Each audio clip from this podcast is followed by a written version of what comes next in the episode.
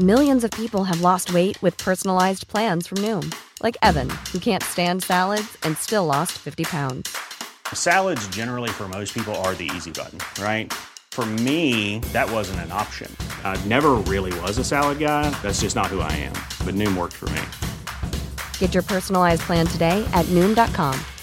Real Noom user compensated to provide their story. In four weeks, the typical Noom user can expect to lose one to two pounds per week. Individual results may vary. Heraldo Podcast, un lugar para tus oídos. ¿Qué está pasando con los libros de texto de la SEP? Te pasamos el chismecito. Esto es Primera Plana de El Heraldo de México.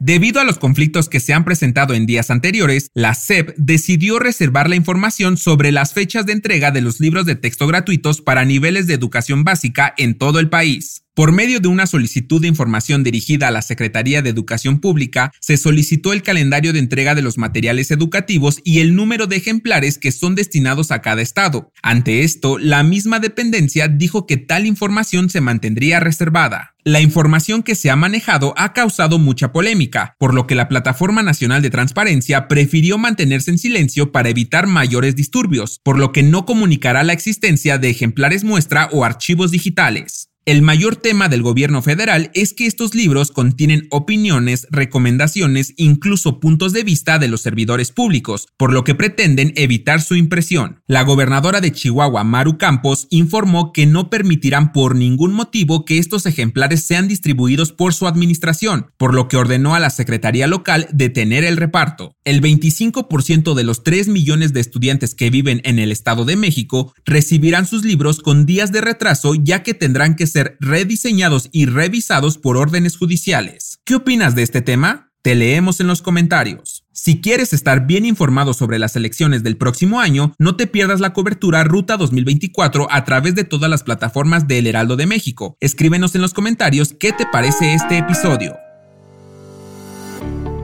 La construcción del tren suburbano que conectará con el Aeropuerto Internacional Felipe Ángeles va avanzando y hasta ahora registra un 48% de avance y aunque aún les falta bastantito, se tiene pronosticado que para marzo de 2024 se realicen pruebas de funcionamiento. 42 kilómetros serán la ruta que tendrá esta obra. Por ahora, 19 ya están en funcionamiento. De los 23 restantes, la construcción de 15 estarán a cargo de la Secretaría de Infraestructura, Comunicaciones y Transportes y 8 más corren a cargo de la Secretaría de Defensa. 400 trabajadores son los encargados de realizar esta obra, misma que contará con 9 pasos vehiculares, 9 peatonales y 6 estaciones intermediarias para mayor comodidad de los usuarios. La capacidad estimada será de 719 pasajeros por tren y el recorrido será de 39 minutos. Los trenes estarán perfectamente distribuidos con espacios especiales para el equipaje. Cada salida tendrá un itinerario establecido para llegar directamente al AIFA. Además, conectará con la estación del Mexibus Lechería.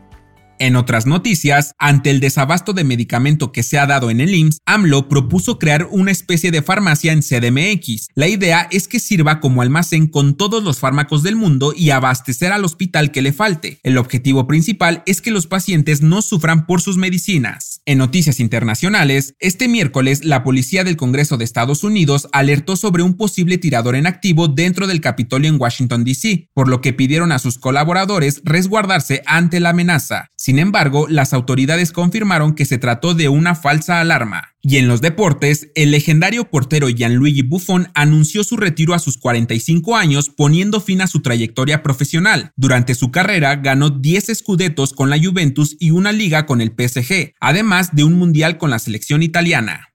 El dato que cambiará tu día. Calma, no corras. Si un día te encuentras en el campo y llevas contigo una prenda de color rojo y casualmente te encuentras un toro, no hay necesidad de huir, ya que estos animales, al igual que los perros, son daltónicos y los únicos colores que perciben son el negro, gris y blanco.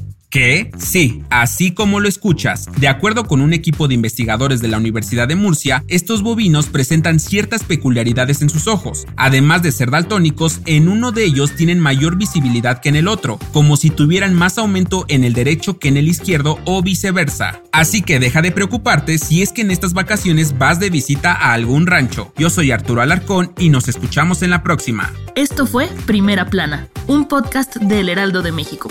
Encuentra nuestra primera plana en el periódico impreso, página web y ahora en podcast. Síguenos en Instagram y TikTok como El Heraldo Podcast y en Facebook, Twitter y YouTube como El Heraldo de México. Hasta mañana.